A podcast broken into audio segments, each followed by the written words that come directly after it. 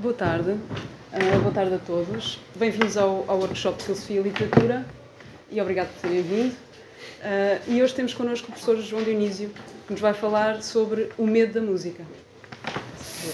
É, então, muito boa tarde, muito obrigado por esta apresentação. Deve ter sido das melhores apresentações até agora de, de coisas que eu faço.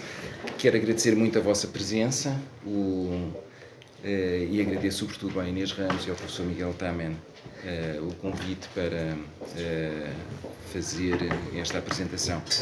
Uh, o, o, que eu vou tentar fazer de seguida, conseguem ouvir-me aí sem, sem que eu precise projetar mais a voz? Obrigado. o que eu vou tentar fazer de seguida conforma-se às poucas regras do, do workshop, ou seja, uma apresentação de 20 a 30 minutos, Uh, e disponibilidade para troca de impressões uh, a seguir, uh, alguns entre 30 e 40 minutos. O título sobre o medo da música é da minha inteira responsabilidade e é representativo do tema que escolhi. E a apresentação vai ter duas partes. Primeiro, uma gravação de cerca de 5 minutos. É uma gravação completamente doméstica, mas pronto, são 5 minutos de, de som. Uh, e depois faz, farei a, a, leitura em voz alta de um texto previamente escrito que vai durar um bocadinho mais de 20 minutos. E, portanto, acho que isto está dentro do tempo.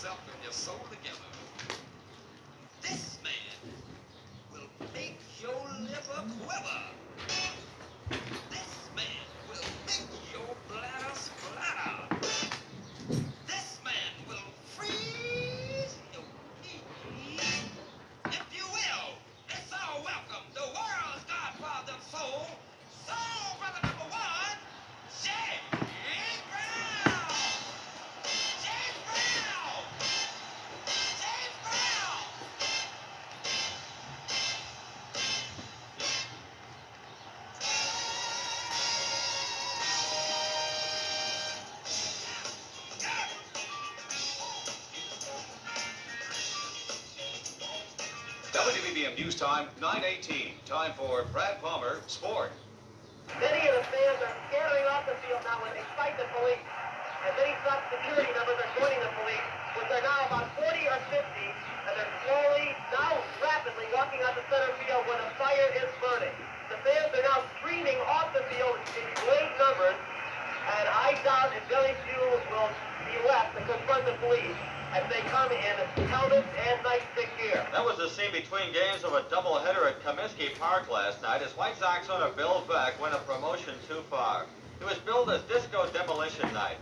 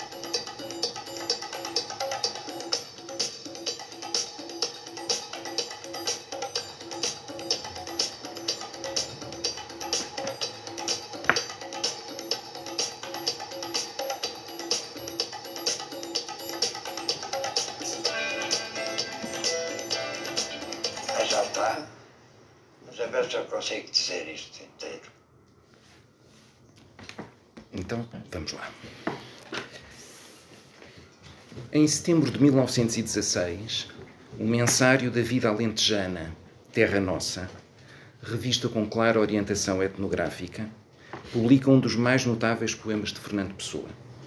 Nele se fala do encontro com uma ceifeira. O encontro não se dá em alguma província portuguesa, província de resto desconhecida do escritor, se descontarmos a sua ida a Porto Alegre para comprar equipamento destinado à tipografia ibis. O relato do poema é feito em modo de crescendo emocional, sendo o crescendo sublinhado pela distribuição do texto em duas colunas na página da revista.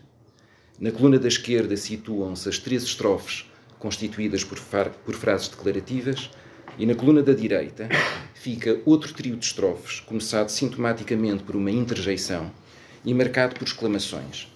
Uma na estrofe 4, duas na estrofe 5, duas na estrofe 6, que transborda por encavalgamento para a última estrofe, também ela com duas exclamações. O fim do poema consiste no apelo a que a ceifeira transforme o sujeito e o leve. Tomai minha alma, a vossa sombra leve, depois, levando-me, passai. A narrativa é aberta, na medida em que não se lhe conhece o desfecho. A ceifeira transformou-o, a ceifeira levou-o. Se o transformou, se o levou, não o transformou nem o levou para sempre é que quase uma década mais tarde, nas páginas da revista Atena, uma nova versão deste encontro com uma ceifeira leva à mesma suspensão do desenlace. Tornai minha alma a vossa sombra leve, depois, levando-me, passai. De uma versão para a outra registram-se algumas diferenças, nomeadamente a perda de uma estrofe e o reforço do caráter exclamativo na segunda parte do poema. São agora duas exclamações na estrofe 4, cinco na quinta estrofe 4 na sexta. Mas mantêm-se elementos fundamentais, como a contradição, poder ser tu sendo eu, ter a tua alegre inconsciência e a consciência disso. Estes elementos incompatíveis, tu, eu, inconsciência, consciência, não são simultaneamente vivenciáveis, mas podem ser apresentados em sequência na escrita. Não posso ser tu e eu ao mesmo tempo, não posso estar consciente e inconsciente ao mesmo tempo. Contudo, posso formular essa possibilidade por escrito, dizendo primeiro uma coisa e depois dizendo outra coisa. A sequência, esta ideia de sequência, é o que dá a ler na Odisseia o episódio do Ulisses e das sereias, que se desenrola de acordo com a instrução dada por Circe. E eh, leio: Se tu próprio diz Circe a Ulisses, quiseres ouvir o canto, deixa que na nau veloz te amarrem as mãos e os pés enquanto estás de pé contra o mastro, e que as cordas sejam atadas ao mastro, para que te possas deleitar com a voz das, duas sereias. A sequência é assim feita de duas ações: ser amarrado primeiro e só depois ouvir as sereias, porque se alguém as ouvir, ficará inconsciente, fora de si próprio, e uma vez desinibido o corpo, acabará por morrer. A alusão à morte é elíptica, não se percebendo de maneira expressa como o deleite irrefriado pela música pode conduzir a um desenlace fatal. O medo do canto das sereias tem sido várias vezes declinado no medo perante quem se deixa levar pela música. Por exemplo, no romance de Bret Easton Ellis, American Psycho, a personagem principal, um investidor chamado Patrick Bateman, é admirador de, nem mais nem menos, Whitney Houston, Phil Collins e Huey Lewis and the News, cujos álbuns são por ele recenseados a seguir aos capítulos sobre os assassínios que vai cometendo. O leitor interroga-se, pois, sobre o nexo entre os crimes em série de Bateman e a audição de temas que eram populares no início dos anos 90 do século passado. No primeiro filme de Quentin Tarantino, Reservoir Dogs, Vic Vega, Mr. Blonde, representado por Michael Madsen, pergunta ao polícia, atado a uma cadeira, se costumava ouvir o programa K-Billy Super Sounds of the 70s. O que se segue depois de uns rápidos passos de dança, ao som do tema do Still As Will, Stuck in the Middle with You, é a excisão, por intermédio de uma lâmina de barbear, da orelha direita do polícia. O espectador interroga-se, depois, sobre o nexo entre o ato hediondo a que acaba de assistir e a audição de temas que eram populares nos anos 70. No início do ano 2000, vários órgãos de comunicação social noticiaram a execução de 12 piratas chineses e um indonésio, condenados pela morte da tripulação de um cargueiro de Hong Kong.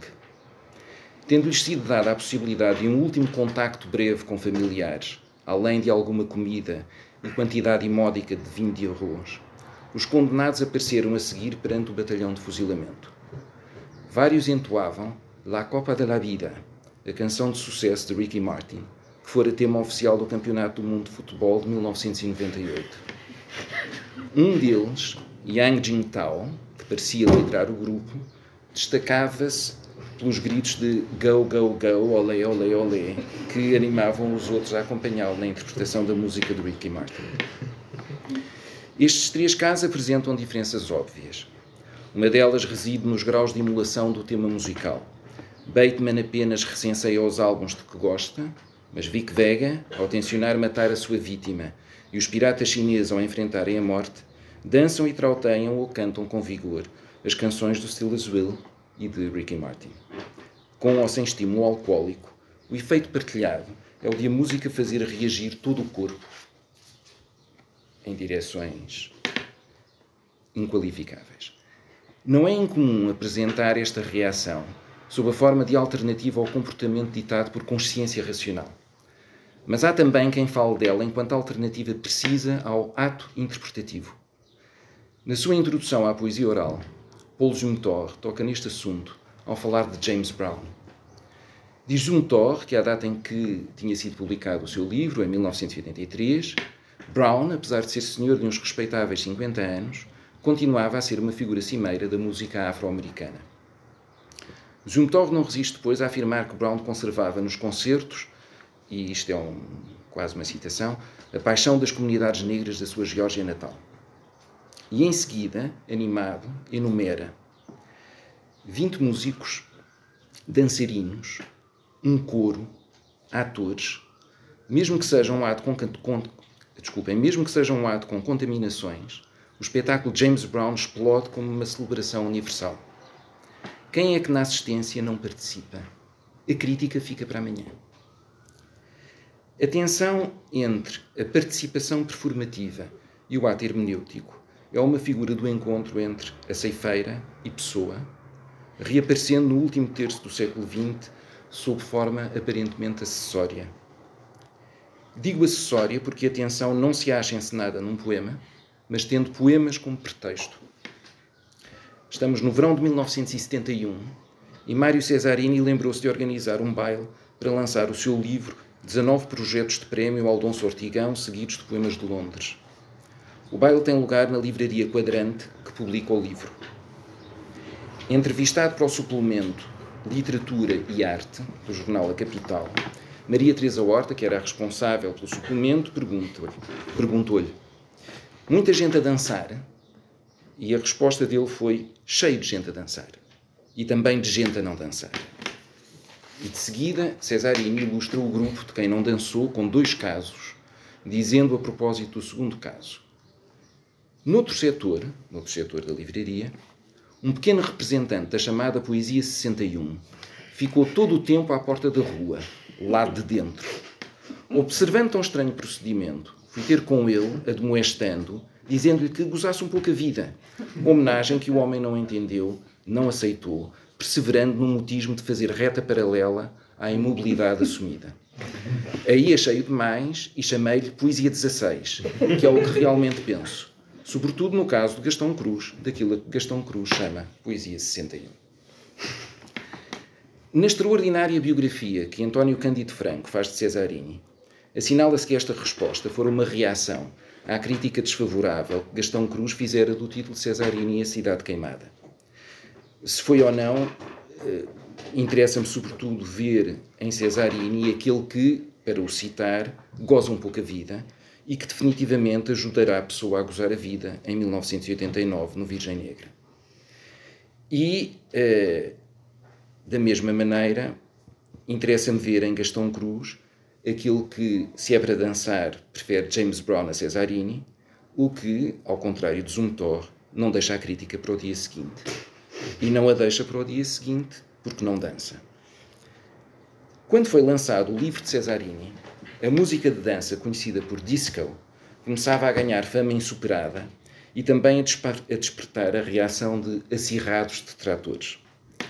Precisamente a 12 de julho de 1979, o radialista americano Steve Dahl é despedido de uma estação que, com os novos donos, decidiram mudar radicalmente a programação de música rock para música disco. Dahl rapidamente se vê contratado por outra estação, onde com um amigo, Gary Meyer, conseguiu ter eco considerável em ouvintes de gosto semelhante ao seu. A certa altura, propôs organizar uma sessão pública de destruição de vinis de música disco. Ao saberem desta ideia, dirigentes dos Illinois White Sox, à data com níveis baixos de assistência, sondaram sobre a possibilidade do evento ser realizado no Comiskey Park, o estádio onde jogava aquela equipa de beisebol. Para se fazer uma ideia do interesse modesto dos adeptos dos Sox em assistir aos jogos da equipa ao vivo, Diga-se que dos cerca de 45 mil lugares do recinto, só 18 mil, em média, menos de metade, estavam a ser ocupados nas últimas partidas. De acordo com o calendário da época, estava para ser realizado, então, um jogo duplo entre os White Sox, os White Sox e os Detroit Tigers.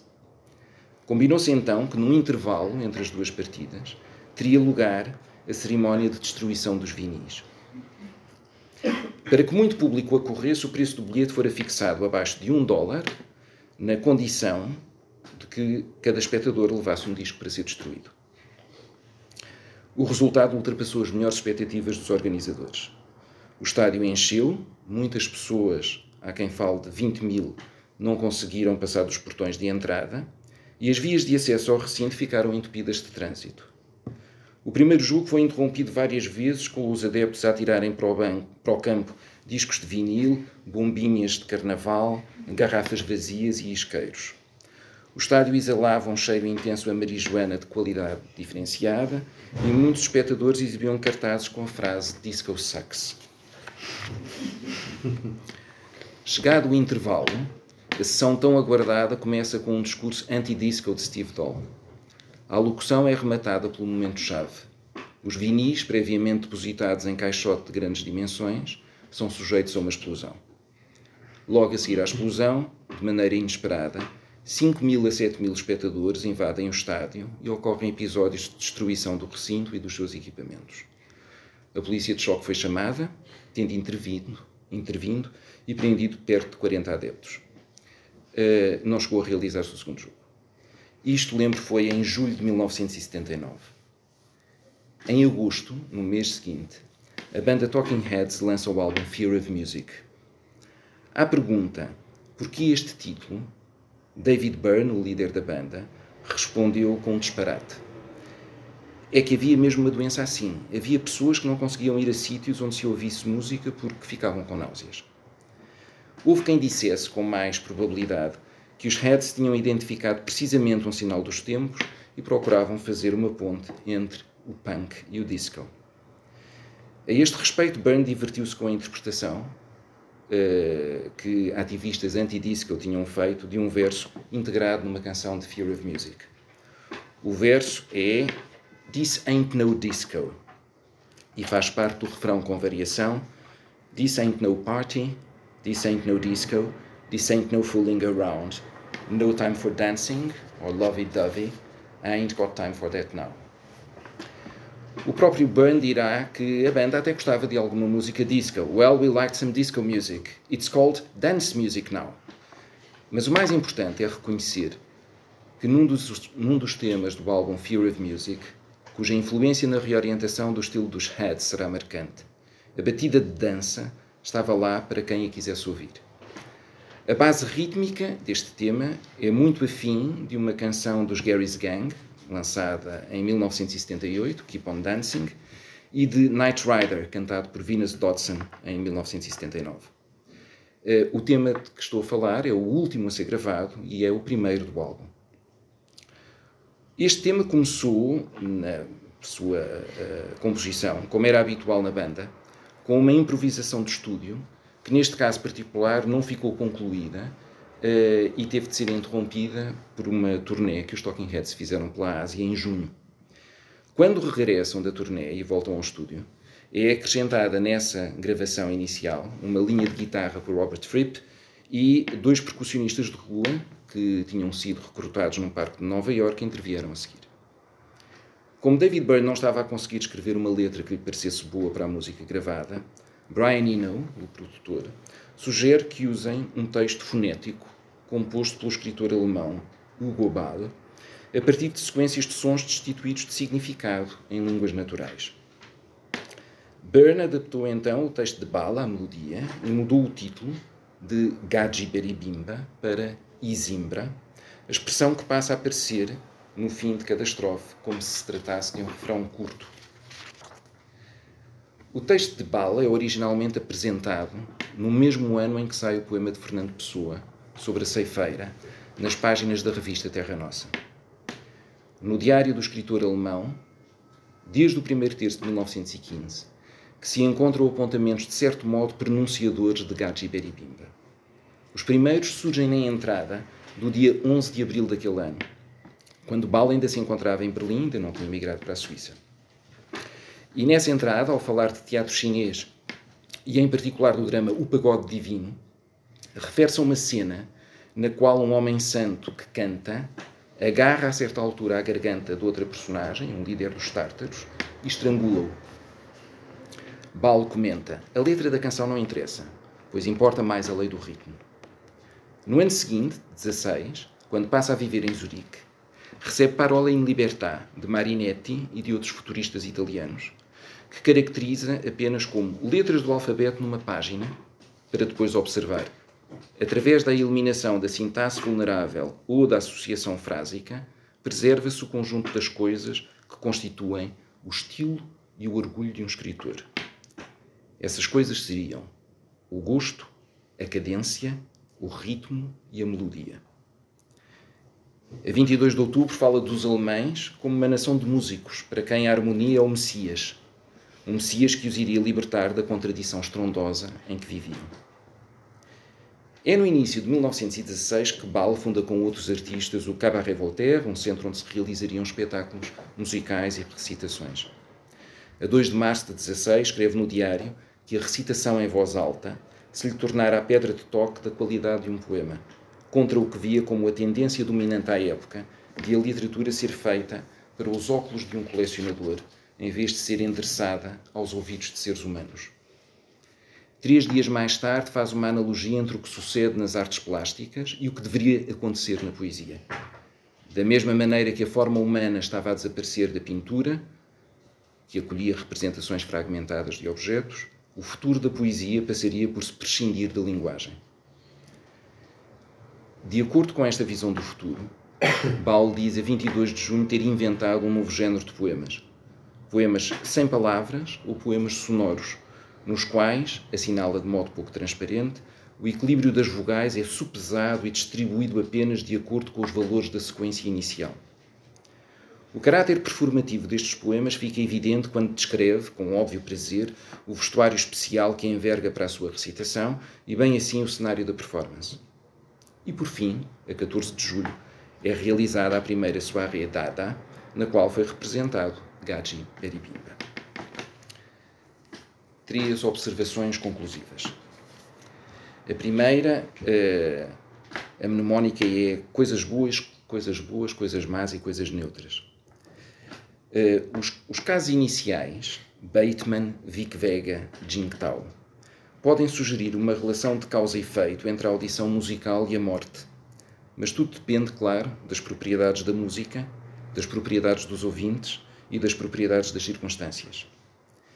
Neste sentido, a melhor descrição global para estes episódios é dada pelo padre da Igreja João Cassiano no seu tratado Colações. Neste tratado, as coisas são divididas não de maneira manicaísta, mas num trio de coisas: coisas boas, coisas más e coisas médias. De acordo com a caracterização de cada um destes grupos, a música caberia nas coisas médias, aquelas que tanto podem ser usadas para o bem como para o mal, tendo por isso a companhia da literatura, da política, da comida, de jogos de futebol, da observação da natureza, etc. Neste grupo, espantosamente, Cassiano inclui a vida e a morte, achando que qualquer uma delas pode ser usada para o bem ou para o mal. Mas se tudo isto cabe nas coisas médias, até a vida, até a morte, o leitor pergunta sobre o que são as coisas intrinsecamente boas e o que são as coisas intrinsecamente más. Cassiano responde que as coisas boas são as virtudes e as más são os pecados, que assim podem ser vistos como advérbios de modo associados a frases referentes a coisas médias. Ouvir bem a música, ouvir mal a música e assim sucessivamente. Segunda observação. Os poemas sem palavras de Bal constituem um programa de regresso fictício ao início imaginado da linguagem. Vigoraria então a lei do som contra a lei do sentido. Mas o próprio Bal evidencia que não há não sentido e falo pelo menos de duas maneiras. Enquanto alegada manifestação de puro som, os seus poemas precisam de uma explicação verbal em termos convencionais. Por isso, na performance de 24 de junho de 1916, resolveu ler, o autor destes poemas, umas notas programáticas. Nelas afirma que aqueles poemas renunciavam à linguagem de que o jornalismo tinha abusado e declara que era necessário regressar à alquimia interna da palavra. Era imperioso até prescindir da palavra de modo a guardar a poesia num refúgio sagrado. Tinha de se abandonar o que chamou escrita em segunda mão, pois importava recorrer a palavras inventadas ad hoc. A segunda maneira como o sentido se manifesta prescinde de notas programáticas. A própria palavra que iria designar o grupo do Cabaret Voltaire o ilustra bem. A palavra começa por ser o título de uma publicação periódica que Tristan Tzara e os seus parceiros tencionam lançar. É aceita a proposta de Hugo Ball de que a publicação se intitule Dada. E numa entrada do diário, Ball explica que Dada, longe de não querer significar nada, significa demais Dada significa sim, sim em romeno, cavalo de baloiço em francês, sendo para os alemães um sinal de ingenuidade tola, alegria na procriação e atenção cuidadosa em relação ao carrinho de bebê. Semiose infinita, portanto. Ou, simplesmente, a verificação de que sons mais ou menos isolados estão disponíveis para interpretações irrestritivas, não apenas no quadro de diferentes línguas, mas nos usos individuais de falantes e escreventes da mesma língua. Eh, a última observação. O, o, colega de, algum de, no, de, alguns de nós, Fernando Guerreiro, a propósito do punk, dizia a certa altura que o, o grito faz sempre sentido. Uh, e, e, o Fernando Guerreiro tem razão, claro. Mas faz sempre sentido porque, em algum momento, há alguém para quem faça sentido. E um grito é breve, Ninguém grita sempre e ninguém tolera alguém sempre a gritar. A medida de tolerabilidade da poesia sonora é semelhante e pode ser ilustrada pela ida de David Byrne ao Colbert Show há uns dois anos para promover o seu espetáculo American Utopia. Nessa ocasião, resolveu fazer uma apresentação breve e programática de Isimbra, dizendo que o texto de partida tinha sido composto por um escritor que usava linguagem sem, sem sentido para fazer sentido de um mundo sem sentido. Eh, de maneira a preparar o público no programa de televisão para o que iria ouvir, Byrne faz uma performance durante 40 segundos do poema fonético O Sonata, de Curtis Vitas, explicando que, com alguma boa disposição, que aquilo continuaria durante cerca de 40 minutos. E depois começa a interpretação propriamente dita de Isimbra, que dura 4 minutos. E por isso resulta sempre, mas sempre significa, em algum momento, para alguém, e regra geral, durante não mais de 4 minutos. Muito obrigado. Podemos passar para.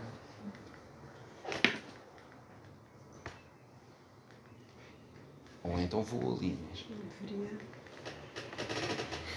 Espera, posso clicar só no. na. Pronto, isto foi aquilo que ouvimos no início. Obrigado,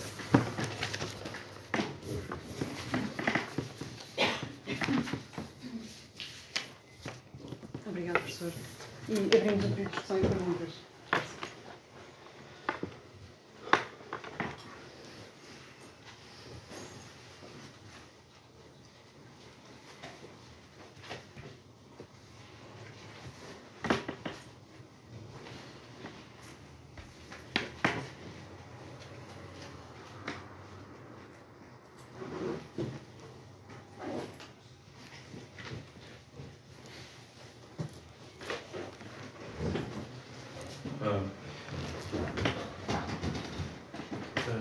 excerto que refere dos Talking Heads, se não me engano é do Life During Wartime, certo? Uhum.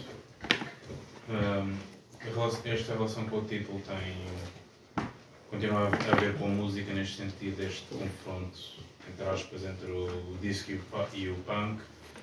Depois também pode-se referir à tentativa que depois uh, deram ao David, que muito pelo que eu entendi, não, não aceita de ser uma ponte entre estas duas fações em guerra.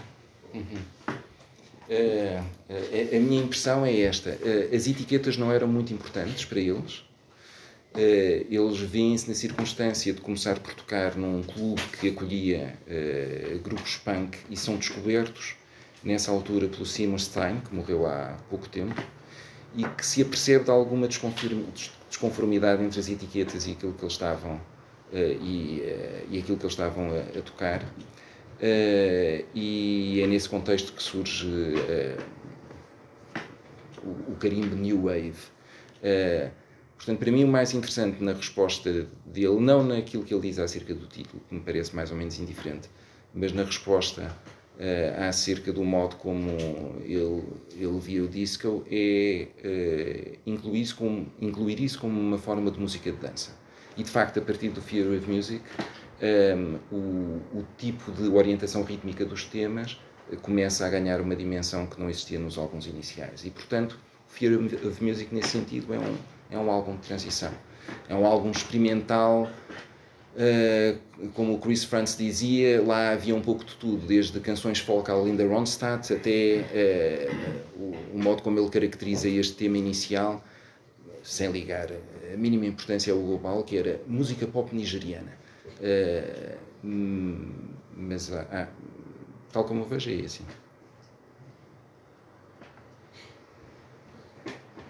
Pareceu-me assim na altura que estava a fazer, eh, estava a fazer um argumento e depois perdi a sequência do argumento sobre o, o que é que se segue quando alguém ouve música. E pareceu-me que estava a ligar isso a propriedades da música que se está a ouvir. Uhum. Mas com certeza não pode ser simplesmente só isso ou sempre assim. Porque eh, eh, o facto de eu cortar uma orelha, eu posso cortar uma orelha de uma pessoa ao som de um quarteto de Mozart eh, e, e, e ao som, já não me lembro qual era o exemplo em particular do, do filme do Tarantino. Eh, quer dizer que uma coisa é aquilo que eu faço, outra coisa é o facto de antes de eu fazer aquilo que eu faço ou durante eu estar a fazer aquilo que eu faço, estar a ouvir música, mas parece muito difícil derivar das propriedades de uma peça musical propriedades das ações que eu realizo. Felizmente. Felizmente.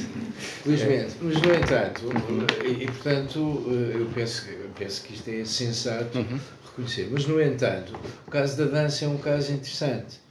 É, o caso da dança é um caso interessante porque. eh, eh, eh, e a própria noção de música de dança é uma noção conceptualmente interessante, porque supõe que há certas coisas que se seguem a certas músicas necessariamente. Se houvesse, por exemplo, música de cortar orelhas, teríamos uma situação parecida.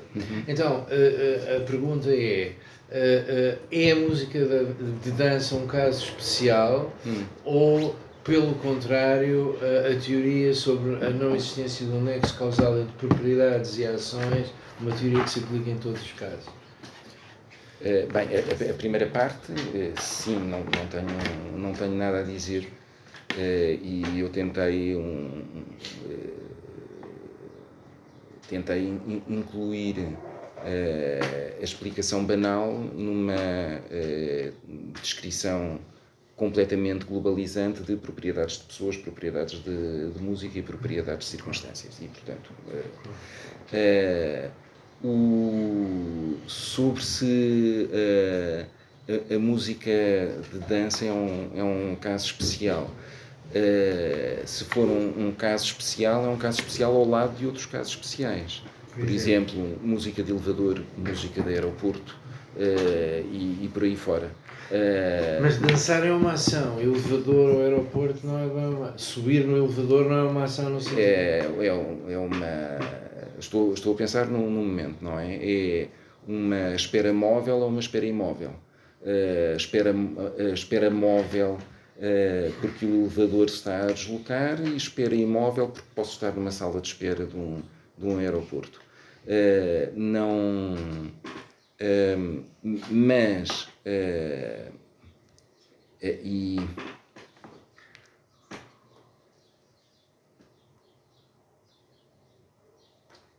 e eu penso que, que, há, que há outros casos. Uh, o, e, e, talvez o caso mais uh, importante, que tem certas semelhanças com uh, binómios difíceis de, de sustentar, como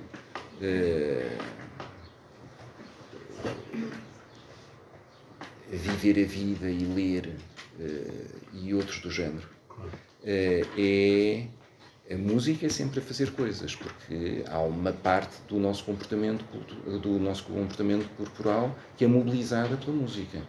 A música pede audição e, nesse sentido, há uma parte que está sempre a ser mobilizada. Uh, o, uh, a dança é, um, parece ser uma extensão, uma ampliação dessa uh, parte que nós supomos que, é, que seja um dado adquirido ser mobilizável.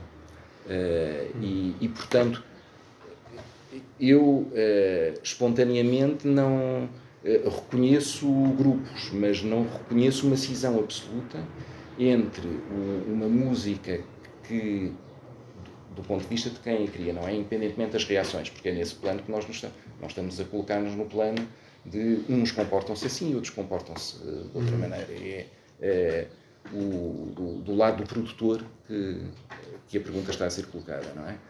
é é, isso é um, um, subgrupo, não é uh, um grupo completamente autónomo do, dos outros. Para mim, a audição é comportamento físico, mobilizado pela música. Eu posso não estar, eu posso estar completamente imóvel, mas eu estou a ser mobilizado. Mas apesar de tudo, mas apesar de tudo há uma diferença entre estar em posição de ouvir alguma coisa e fazer qualquer coisa, não é? Uh, uh, ouvir não é uma ação, dançar é uma ação. Eu diria que ouvir é uma ação. No sentido em, em que uh, vamos a uma sala de espetáculo, uhum. ouvimos um, o primeiro movimento de um, uma sinfonia. Uh, é uma ação. Não, vamos deliberadamente a uma sala de espetáculo, sentamos numa cadeira, estamos quietos durante 40 minutos e isso são naturalmente ações, mas uhum. ouvir não é nesse sentido bem uma ação. Mas o sentido do elevador ou da sala de espera, não é? Que até se espera. Aliás, eu, eu, estava a pensar que os produtores de música de dança ficariam muito ofendidos com a comparação entre música de dança, música de elevador e música Sim, de aeroporto, mas, uh... porque, em certa medida, a, julgo eu que a música que é usada nessas situações de espera móvel ou imóvel eh, tende a ter um intuito de neutralidade do ponto de vista justamente do acionamento de um ritmo okay. corporal ou até de uma ideia de escuta, não é? A ideia é que a música não interfira. Uh, ao passo que a música dança tem, o, o, tem uma orientação exatamente oposta, não é? Que é a, a ideia é que interfira. Uh, e quanto mais interferir, mais eficaz está a ser. Mas uh, aí, e insisto neste ponto, eu estou a, a a pensar convosco em função da, da, das perguntas. Uh, aí entramos numa zona da argumentação que é semelhante à do Bal quando diz isto são poemas de puro som e, e não há mais nada a fazer com isso. Uh, e, uh, e a minha ideia é de que basicamente isso é uma impossibilidade. E mesmo na música de, de elevador ou de aeroporto. Aliás, Eu acho que o Brian Eno tem música para o aeroporto. Tem, tem, tem. Ah, a, a ideia, hum, parece-me que, pegando na, na, tua palavra, a ideia é interferir.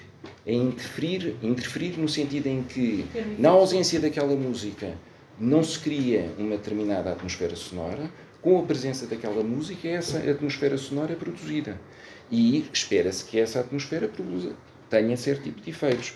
Portanto, não uh, pode ser eh, de inibição corporal, de tranquilidade, uh, mas tem efeitos e se uh, e se a tranquilidade pode ser considerado um desses efeitos, para que o efeito seja atingido, o corpo, e não só, tem de corresponder aos estímulos que, se, que, estão a ser produzidos. Porque se isso não acontecer, é o mesmo com a música de dança e alguém que não está a dançar. Mas, mas é isso que me parece esquisito, a ideia de que uh, temos uma espécie de substituto da química para uh, uh, desenhar fórmulas musicais e esperar que certos efeitos em corpos se sigam. Eu não, eu, eu não consigo imaginar o que é que pode ser o, o, o análogo de uma teoria química acerca dos efeitos da música. Por exemplo, uh, um, um, fabricante profissional de música de elevador, nós dizemos às vezes segue uma fórmula uhum. e isto sugere insidiosamente que há um equivalente de química. Mas uma fórmula para quê? Esperamos que haja uh, uh, efeitos que se, que, se, que se sigam da, da organização de certas causas, é isso. Isso é tão esquisito. Mas então isso é o Miguel a dizer, voltando para o exemplo da música, que é capaz de notar isso em relação à música, mas que não. Ou, a, a, a, a pergunta foi formulada sem. Uh, imaginar a teoria oposta, que eu vou exagerar para o lado oposto, que não há nenhuma relação necessária entre a música que se ouve e o que acontece a seguir. Uhum. Há, há hábitos isto é uma teoria humiana extrema. Há hábitos, com certeza, e as pessoas dançam porque estão habituadas a dançar quando ouvem uhum. certos barulhos. Uhum. Não estão tão habituadas a dançar quando ouvem outros barulhos. Mas não há nada na natureza dos barulhos que conduza necessariamente à dança. Isso, aliás, parece ser verdadeiro em muitos casos. Imagino que está numa ilha da Polinésia e que houve uma música de dança da tribo da ilha da Polinésia. Mas o João não sabe que essa música é para dançar uhum. e, portanto, não dança. Mas toda a tribo, toda a tribo dança. Uhum. Portanto, isto parece sugerir que não há propriedades transculturais da uhum. música que conduzam a certas. É? é sim. Uh, o eu acho que para a Polinésia, se calhar, éramos mais capazes de reconhecer, sem, com base apenas na, na questão rítmica, uhum. mas para, para outras tradições isso, claro. isso sucede com certeza. Claro. Portanto, é, é aí sim. Claro, não está lá ninguém escrito. É, a minha pergunta vem um bocadinho no prolongamento disto e tem a ver com aquilo que me parece que talvez possa ser interessante, que é, apesar de tudo, não estarmos a usar música, canções e cantigas como tudo tendo o mesmo tipo de relação ou suscitando o mesmo tipo de relação. Estava a pensar sobretudo há pouco a propósito do, do corte da orelha, que eu acho justificadíssimo que, por exemplo, o Ricky Martin esteja associado a um corte da orelha, porque até do ponto de vista simbólico uh, seria, uh, seria um ato interessante. Mas aqui, uh, relativamente ao Ricky Martin, que está, à canção do Ricky Martin que está associada não ao hum. corte da orelha, mas à, à situação documental, e, e mesmo relativamente à, à, à, cantiga da ceifa e, à, e ao cesarinho, hum. etc. Uh, e até tomando o exemplo de e, e, Mozart não pode estar a tocar enquanto se corta uma orelha ou Wagner, etc. Uh, apesar de tudo, uh, pode a natureza da relação de, de contextual nestas situações até da morte ou dos, hum. ou dos potenciais mortos com a música pode não ser necessariamente com a música e ser com a canção, isto é, por exemplo, com a letra da canção, ou aquilo que na canção é significativo uhum. e não o que não é significativo. Uhum. Uhum. Mas isso, uh, o, uh, eu, eu, posso ter dado uh, a entender uma inclinação diferente, mas aquilo que suscita mais a, a minha atenção é o caso Uhum. O caso é, é, é, o, é o que me interessa mais, é verificar que é, há é, certas características que são aproximáveis, mas o que me interessa é o caso, não, não, é, é não é fazer extrapolação. E parece-me que a resposta disparatada acerca do título dada pelo David Byrne é uma promoção do caso. Há isto, e isto pode servir eh, de título. E eu, a partir daí, posso interpretar a relação entre aquele título e os temas. Mas uh, é uh, o, o caso, acho que é, uh, acho que é aqui importante. E, e lembrando-me da pergunta sobre música para, o, o, o, exemplo inicial é um, uma cantiga de trabalho. E, portanto, é, um, é uma cantiga que é, ou é uma composição que é, é criada, com certeza, por hábito, é, mas para um, um, fim muito preciso. É, é, óbvio que qualquer um de nós pode dançar ao som daquela cantiga ou estar num aeroporto ao, ao som daquela cantiga, mas do ponto de vista do produtor, sim. Há essa, mesmo num produtor, num texto oral, e portanto sem uh, sem autor reconhecível.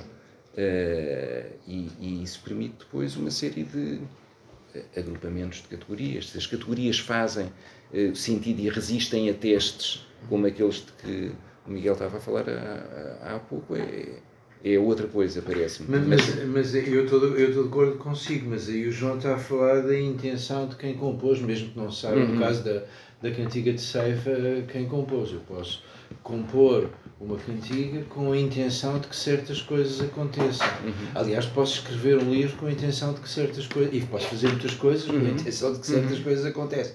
Normalmente, ou muitas vezes, não acontecem. Aliás, quanto mais complexa for a ação, menos provável é que aconteça aquilo que eu estou à uhum. espera uhum. quando faço. Uh, e posso ficar desapontado se o autor anónimo da Cantiga de Seifa voltasse e visse toda a gente a dançar alegremente ao som da Cantiga de Seifa, podia dizer Uh, então o que é isto? Então andei eu a fazer uma cantiga para as pessoas ceifarem e as pessoas, e as pessoas, e as pessoas estão a dançar. Isto acontece, mas aí o, o critério deixa de ser as propriedades da música uhum. e passa a ser a intenção do autor. Uhum. E aí nessa altura o argumento faz. As pessoas escrevem coisas com a intenção, a expectativa mais ou menos forte, mais ou menos formulada, de que certas coisas aconteçam. E podem acontecer e podem não acontecer. Mas enquanto uh, ouvintes ou leitores, também é verdade que nós às vezes tentamos produzir esses efeitos. Ou seja, eu concordo que eles não têm necessariamente que existir, mas muitas vezes nós tentamos que eles. Estava a pensar, eu e o Miguel há uns dias falámos sobre as bandas sonoras que usávamos para escrever, que eu não vou divulgar em público, mas, que, mas a ideia é essa, não é? É provocar um determinado estado que permita despachar uma coisa qualquer mais depressa não a despachar, é a, tornar mais eloquente o trabalho em mãos. Um, e, e, portanto, e isso acontece. Estava a pensar nas listas do Spotify, por exemplo. Uh, música para dormir, música para cozinhar, música para. Uh, não quer dizer que elas sejam, tenham um valor universal, mas a popularidade das mesmas indica pelo menos é um engano comum. Não é? Hum. Porque o que é curioso é que esta descrição das intenções também parece caber melhor em certos casos, como esse, música para dormir, música para trabalhar, mas depois música para cortar a orelha é um bocadinho mais difícil de hum. conceber, por exemplo. Por isso, há casos em que parece música para aeroporto também, hum. mas há casos que não cabem muito nesse tipo de descrição, parece-me. Uhum. Uhum. Sim, e acho que o ponto tem a ver com isso, com o uso que se faz da música e os contextos então. A música para cortar a orelha pode estar associada à memória. Não sei se é o caso deste filme. Como? como, como as Madalenas do Proust, como a compulsão para repetir ou para exorcizar, como, como muitas hum, hum, psicopatias, não é? A música como qualquer outro elemento de associação. Sim, a frase do Woody Allen sempre que ouço Wagner dá-me vontade de invadir a Polónia. seria, seria, seria um caso proustiano. É, e, é, o, pegando no mesmo exemplo, mas agora de maneira séria, o, uma conhecida minha não consegue ouvir música de Wagner por causa da, da memória familiar uh, de quem, uh, no caso da família dela, se viu obrigado a a testemunhar o, o que foi a, a, experiência dos campos de concentração e, eh, e depois, felizmente, a conseguir eh, passar para outro país onde puderam eh, refazer a vida. E não é a memória dela, é a memória do pai. E isso tem efeitos. Mas. A recepção musical é individual. Logo, passa pela memória. E de facto, Wagner não compôs música para matar, mas foi música para matar durante algum tempo. E, os, e alguns dos protagonistas que alimentaram essa música para matar, depois da acabada guerra e descoberto o genocídio, continuaram a reger e a dirigir Wagner. E não sei qual é que teria sido uh, o sentimento das pessoas que, o, que escutaram essas interpretações depois de conhecer o genocídio. Dirigido pelos mesmos que tinham composto, dirigido antes. E não era música para matar originalmente. voltando à questão da ação, de a audição ser uma ação, há muita gente que consegue estudar, por exemplo, ouvir música, outras pessoas, eu, por exemplo, não consigo porque a música age sobre mim e não consigo estar a ler e a ouvir música ao mesmo tempo, para mim ouvir é agir, eu, eu estou, a minha atenção dirige-se imediatamente para a audição Logo, eu não consigo estar a fazer duas ações ao mesmo tempo. Outras pessoas não. Logo, a recepção é individual. E depende se, portanto, uh, ouvir pode ou não ser uma ação. Parece-me que depende. Não, mesmo, uh, uh, não, mesmo que não, não consiga ouvir, uh, pode ser como não conseguir nadar porque a temperatura da água está muito baixa. Pode ser uma interferência. Não vamos dizer que a temperatura baixa da água é uma ação. Hum.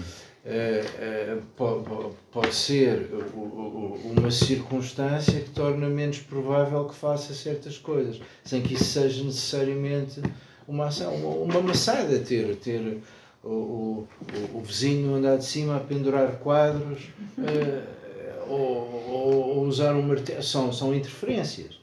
Uh, no caso do vizinho, são causadas por ações do vizinho, mas no caso da temperatura da água, não é causada por ação nenhuma. É uma interferência, é uma coisa que, que, que perturba uma maneira de fazer as coisas. Mas não, não escusa de ser uma ação. Eu consigo nadar em água fria. Não, mas há pessoas que não conseguem. Não. É, é, é, uma, é uma coisa que dificulta, uma coisa que dificulta uma ação não é necessariamente uma ação. Pode ser.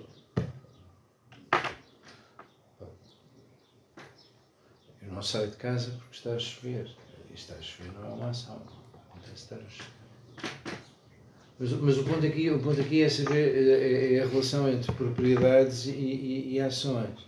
Uh, Ocorreu-me um exemplo durante a, durante a conversa anterior.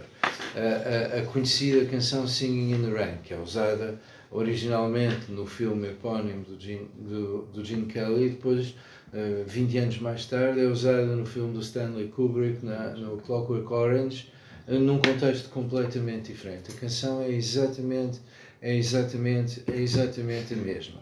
No caso do Clockwork Orange, é usado em, em, em sequências de violência urbana.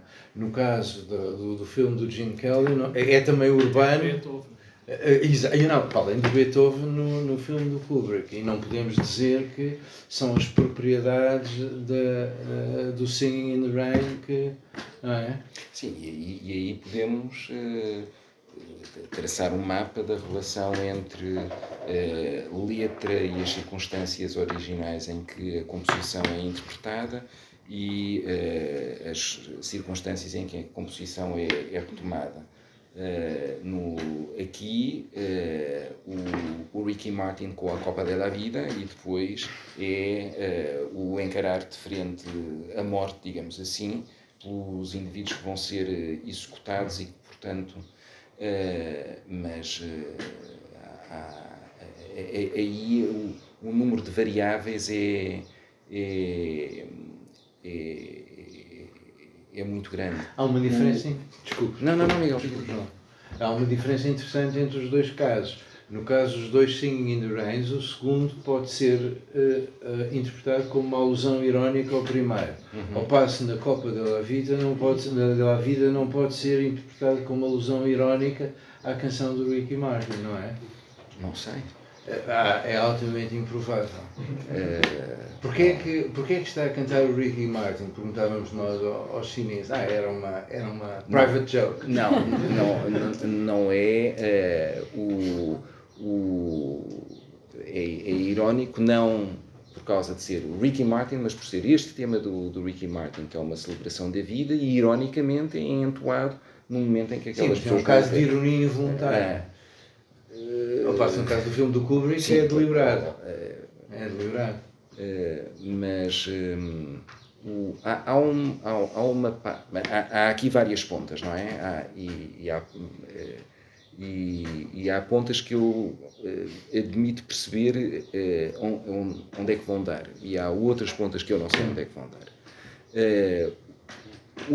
uma, uma ponta do, deste novelo que eu intuo saber onde é que pode ir dar é por muitas reações de antagonismo mais ou menos violentas contra estéticas que se reclamam do não sentido e, portanto, da, da capitalização do som, do ritmo, de cadência, etc.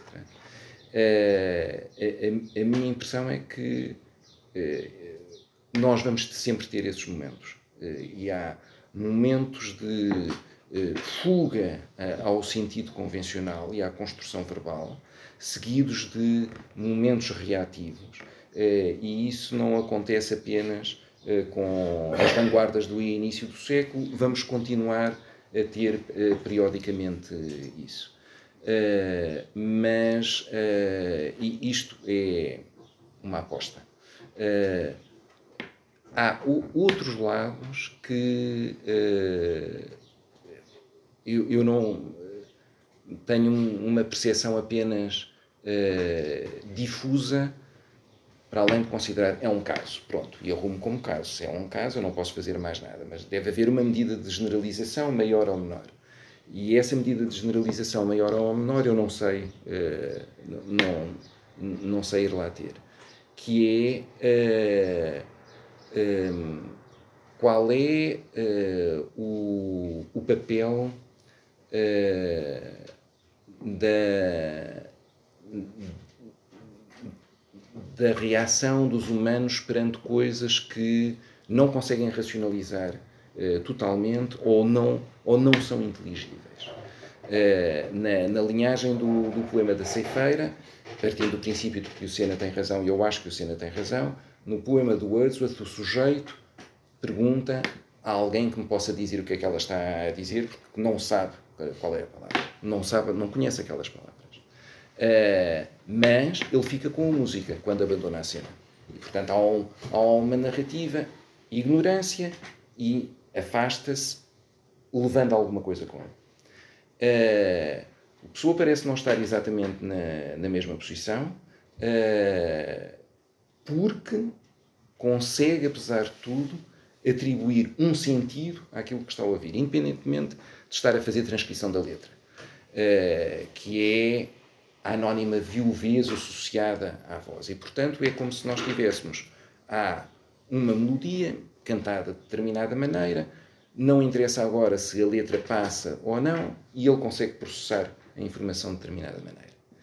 Mas entre eh, alguém que me diga o que é aquilo e alguém que consegue, não dizendo a letra, dizer o que aquilo significa, isso de qualquer maneira delimita uma zona que é um, um desafio uh, que é uh, um, um desafio uh, com características diferenciadas.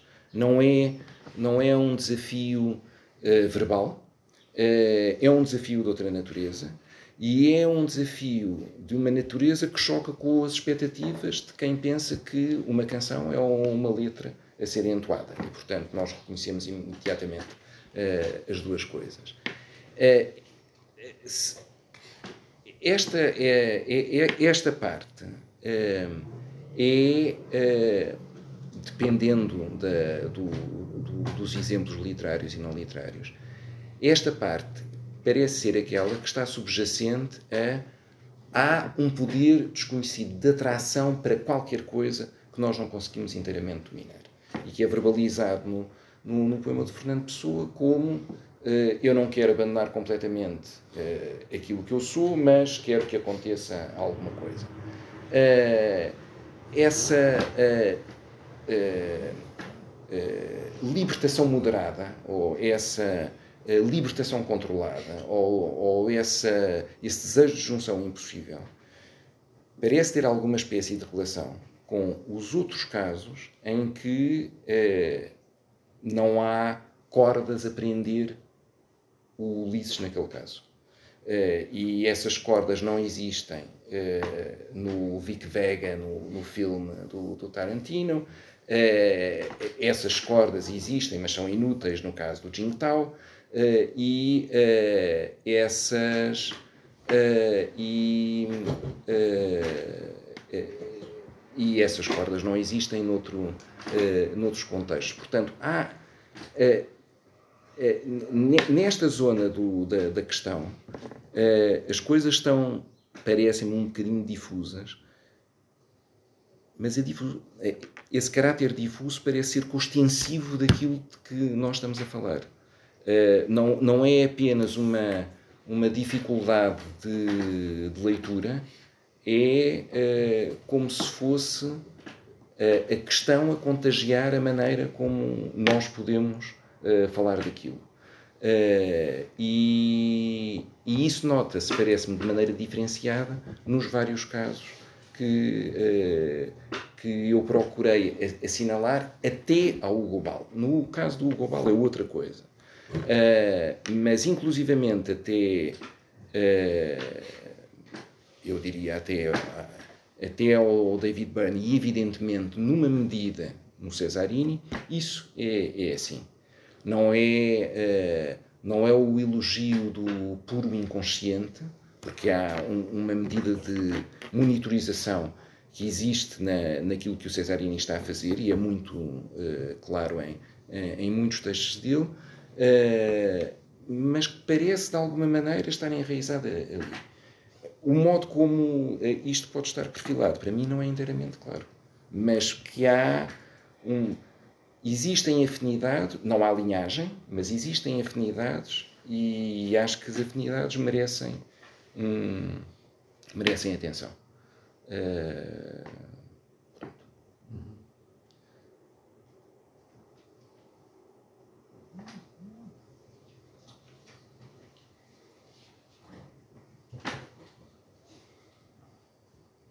Se não há mais perguntas. Agradecemos a presença do professor João Diniz muito obrigada.